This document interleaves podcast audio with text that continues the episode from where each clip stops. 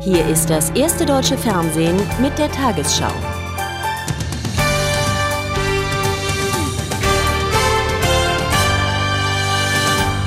Guten Abend, meine Damen und Herren. In der Affäre um angeblich verschwundene Akten aus dem Bundeskanzleramt will die Bonner Staatsanwaltschaft ihre Ermittlungen einstellen. Ein Großteil der Unterlagen, unter anderem zur Privatisierung der ostdeutschen Leunawerke aus der Zeit unter Altbundeskanzler Kohl, sei gefunden worden, teilte die Behörde mit. Die rot-grüne Bundesregierung hatte im Jahr 2000 Strafanzeige gegen Unbekannt erstellt. Sie stützte sich auf Erkenntnisse ihres damaligen Sonderermittlers Hirsch, nach denen 19 1998 in der Regierungszentrale Daten und Akten vernichtet worden seien. Hirsch äußerte heute Zweifel an der Darstellung der Bonner Behörde. Zankapfel Leuna-Akten. In großem Umfang, so der Vorwurf der Schröder-Regierung, seien sie im alten Bonner Kanzleramt nach dem Machtwechsel 1998 nicht mehr auffindbar gewesen. Mitarbeiter von Altkanzler Helmut Kohl hätten außerdem große Datenmengen gelöscht. Doch nach jahrelangen Ermittlungen will die Bonner Staatsanwaltschaft das Verfahren jetzt einstellen. Begründung, es gebe keinen Tatverdacht. Wir sind hingegangen, haben noch einmal sämtliche Akten ähm, ausgewertet, haben ein Gutachten äh, eingeholt. All diese Bemühungen, Klarheit in äh, die angeblich verschwundenen Akten oder auch gelöschten Daten zu bringen, haben nicht zu einem Ergebnis geführt, wo man sagen kann, hier liegt ein strafrechtlich bewährter Vorwurf vor. In Justizkreisen wird erklärt, die Akten seien nicht verschwunden, sondern nur falsch abgeheftet gewesen. Empörung heute bei dem vom Kanzleramt eingesetzten Sonderermittler, der an seinem Untersuchungsergebnis in vollem Umfang festhält.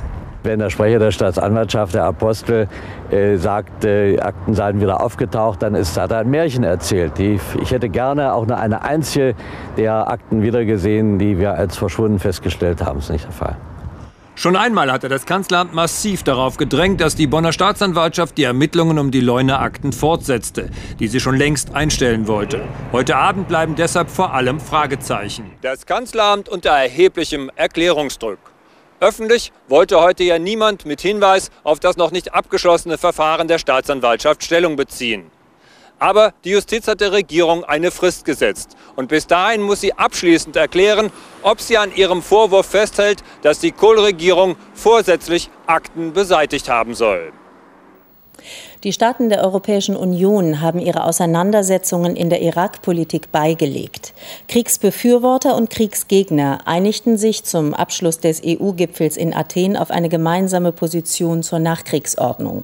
Sie fordern eine zentrale politische Rolle der Vereinten Nationen beim Wiederaufbau und stärkten damit UN-Generalsekretär Annan den Rücken, der eigens zu dem Gipfel angereist war. Kleine Fehler korrigiert der französische Staatspräsident mit diskreter Regie. Auch das Gruppenfoto soll schließlich zeigen, dass der Generalsekretär der UNO hier in Europa von Freunden umgeben ist. Noch nie hat Kofi Annan einem EU-Gipfel so viel Aufmerksamkeit und Zeit gewidmet.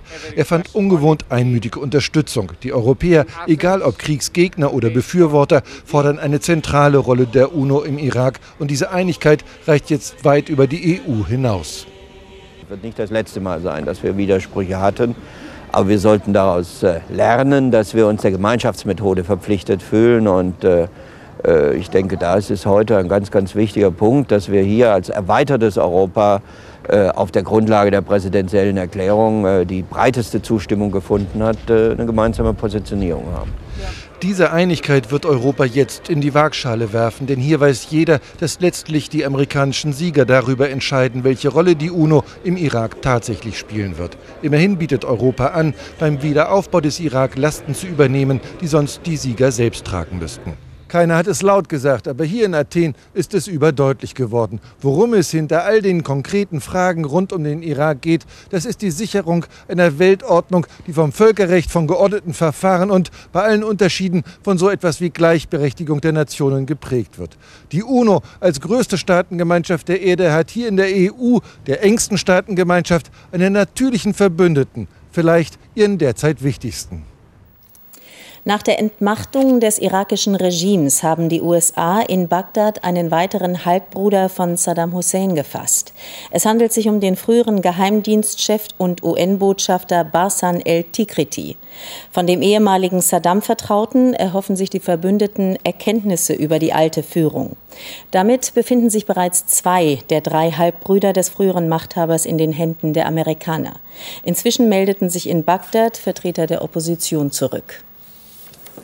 Das freundliche Lächeln täuscht. Die in den Irak zurückgekehrte Opposition streitet noch heftig mit sich selbst. Mohammed Mohsen al-Subedi, Oppositioneller aus London, versteht sich zwar seit gestern als eine Art Interimsbürgermeister von Bagdad, doch bislang hat er nur nette Worte zu bieten. Wir müssen die Stadt zu einem normalen Leben führen, also das Wasser- und das Stromproblem lösen, damit die Lebensbedingungen verbessert werden. Leichter gesagt als getan. Zwar haben die Einwohner Bagdad so gut wie kein fließendes Wasser. Ein Wasserproblem gibt es aber nicht, denn die acht Wasserwerke der Stadt funktionieren seit heute alle. Nur, es kann nicht ausgeliefert werden, es fehlt an Strom. Die Pumpen können nur 40 Prozent der Bewohner versorgen, der Rest ist unzufrieden, demonstriert und denkt immer häufiger, früher war es besser. Im zentralen Elektrizitätswerk hofft man ab nächste Woche wieder Strom liefern zu können. Zumindest für die meisten Stadtteile. Dann wäre eines der drängendsten Probleme dieser Stadt zunächst einmal gelöst. Die Menschen müssten weniger unzufrieden sein und könnten mehr an die neue, für sie ungewohnte Politik denken. Demokratie hat im Irak nur eine Chance, wenn schnell Brot und Suppe auf den Tisch kommen und die Lichter bald wieder angehen. Den Menschen muss es schnell besser gehen als früher.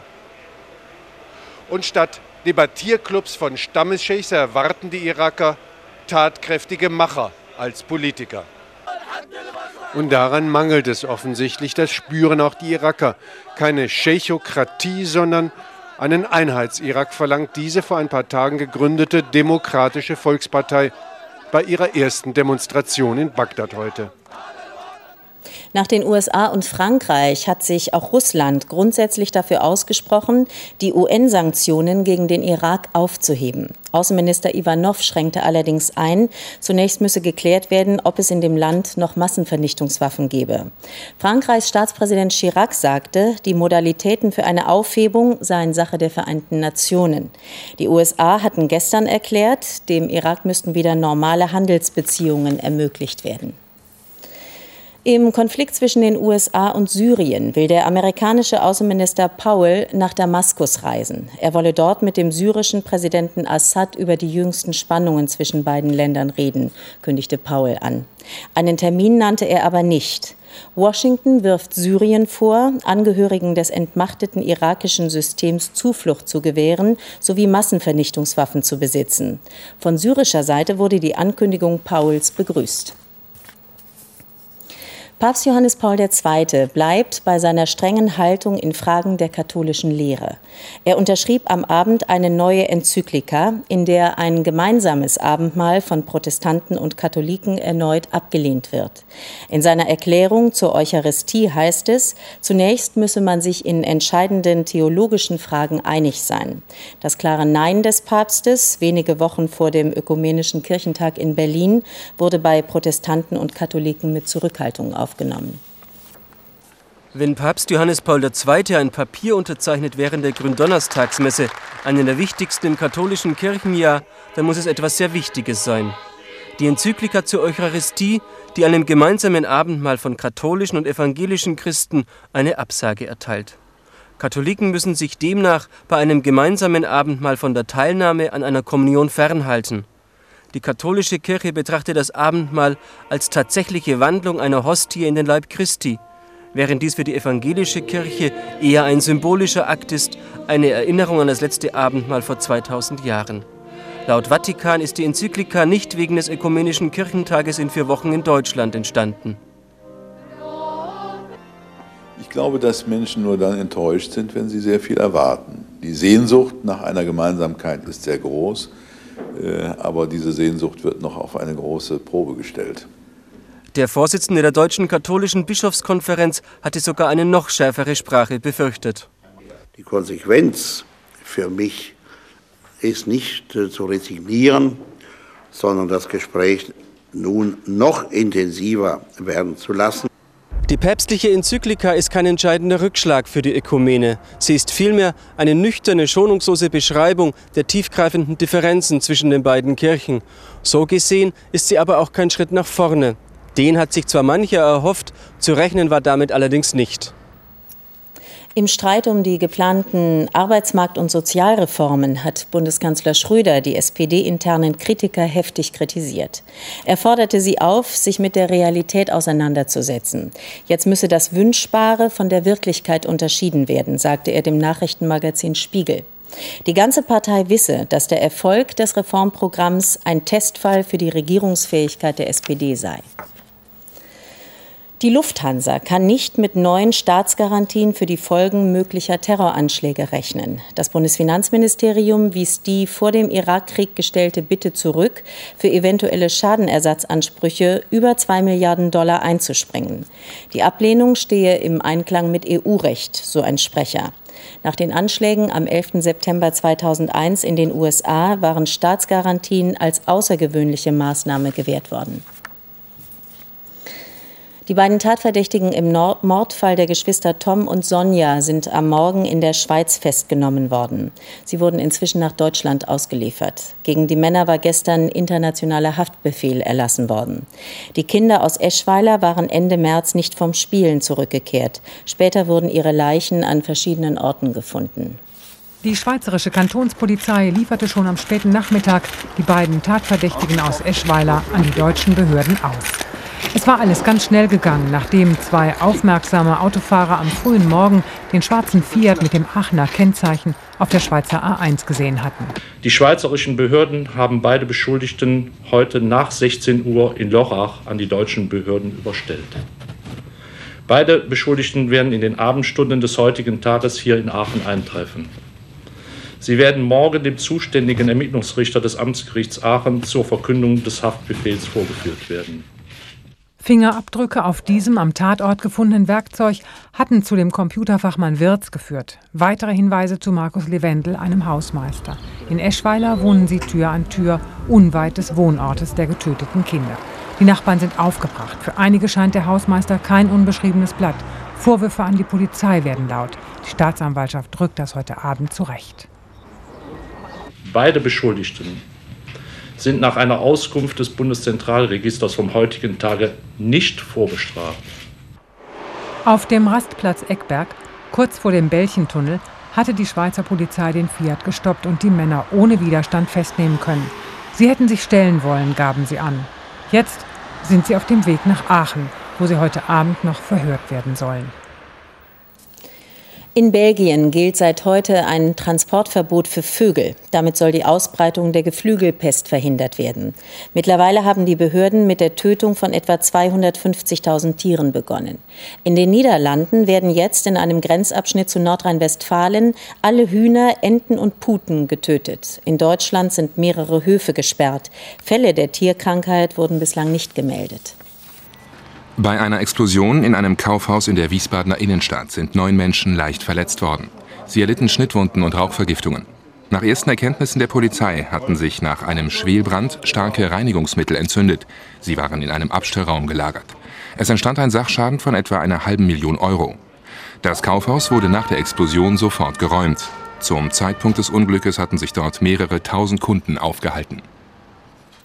Der Milliardär John Paul Getty II. ist tot. Der 70-Jährige starb heute in einem Londoner Krankenhaus. Getty spendete viele Millionen aus seinem Privatvermögen. Er wurde dafür in den britischen Adelsstand erhoben. Der Name Getty war immer wieder in die Schlagzeilen geraten, unter anderem wegen Drogenskandalen und eines spektakulären Entführungsfalls. Und nun die Wettervorhersage für morgen, Karfreitag, den 18. April. Ein kleines, aber kräftiges Tief zieht morgen nach Deutschland. Im Gepäck hat es kühle Luft, Wolken und Regenschauer. Zumindest heute Nacht und morgen Vormittag bestimmt aber noch das Skandinavienhoch unser Wetter. Und so bleibt der Himmel heute Nacht wieder klar. In den frühen Morgenstunden tauchen im Nordosten Wolken auf. Im übrigen Land beginnt der Tag sonnig. Bis zum späten Nachmittag und Abend haben die Wolken auch den Westen und Süden erreicht. Einzelne Regenschauer werden vor allem zwischen Ostsee und Erzgebirge erwartet. Der Nordostwind bläst frisch bis stark, zum Teil mit stürmischen Böen, vor allem im Bergland und an der See. Im Westen heute Nacht 6 bis 10 Grad, im Norden und Osten 5 bis minus 2 Grad. An Karfreitag Temperaturen von 7 Grad auf Rügen bis 20 Grad am Oberrhein. Am Samstag erwartet uns windiges, kühles Schauerwetter. Am Ostersonntag wird es etwas freundlicher und auch wieder milder. Der Montag wechselhaft, Sonne und Wolken, die ab und zu Schauer oder Gewitter bringen.